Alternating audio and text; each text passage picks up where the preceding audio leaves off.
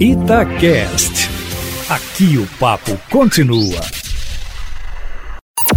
Em cima do papo, com Edilene Lopes estamos chegando na reta final. O primeiro turno das eleições está marcado para o próximo domingo, dia 15.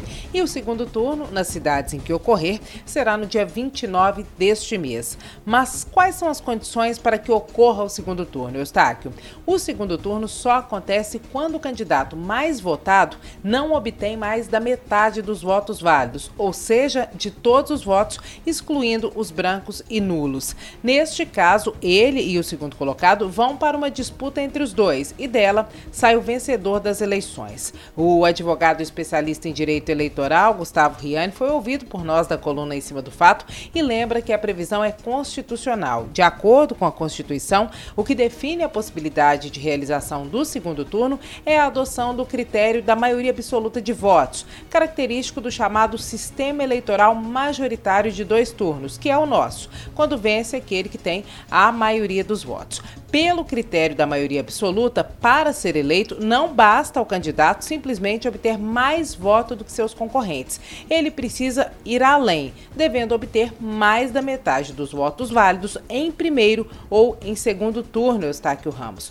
A regra, no entanto, não vale para todos os municípios, mas apenas para cidades com mais de 200 mil eleitores. Aqui em Minas Gerais, por exemplo, apenas nove cidades estão aptas a terem segundo turno: Belo Horizonte, Uberlândia, Contagem, Juiz de Fora, Montes Claros, Betim, Uberaba, Ribeirão das Neves e Governador Valadares. São os municípios com mais de 200 mil eleitores. Nos municípios com menos de 200 mil eleitores, vale a regra de que o candidato mais votado, mesmo que não tenha obtido mais da metade dos votos válidos, vence a eleição em primeiro turno. Mas por que, meu amigo Eustáquio Ramos, grandes municípios têm segundo turno e os pequenos não?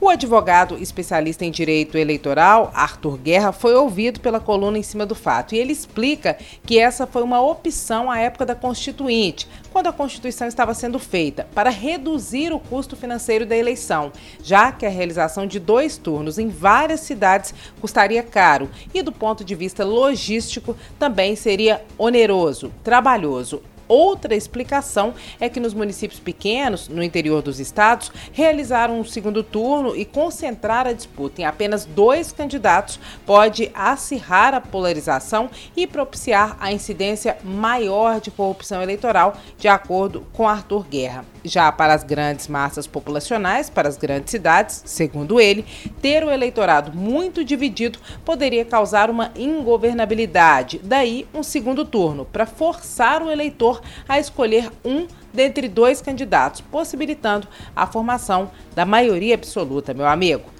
A partir desta segunda-feira, com a proximidade das eleições, até domingo, nós teremos no meu Instagram, arroba Lopes, o ABC da Política Especial Eleições, com todas as orientações para o eleitor votar com tranquilidade, mesmo durante a pandemia. E para quem ainda não ouviu Abrindo o Jogo de hoje, o nosso podcast de grandes entrevistas, ele foi com Alexandre Victor de Carvalho, que é o presidente do Tribunal Regional Eleitoral de Minas Gerais e vai comandar as eleições aqui no estado. Ele fala sobre as nossas eleições no Brasil, sobre Minas Gerais, sobre as eleições dos Estados Unidos e sobre mudanças que podem ocorrer na lei eleitoral brasileira, como, por exemplo, a adoção do voto distrital, que vem sendo discutida, e a cláusula de barreira para diminuir o surgimento de novos partidos. Hoje nós temos no Brasil, eu estou aqui o Ramos, mais de 70 partidos. O link para o Abrindo o Jogo está na coluna em cima do fato, no site da Itatiaia e também no meu Instagram, o arroba.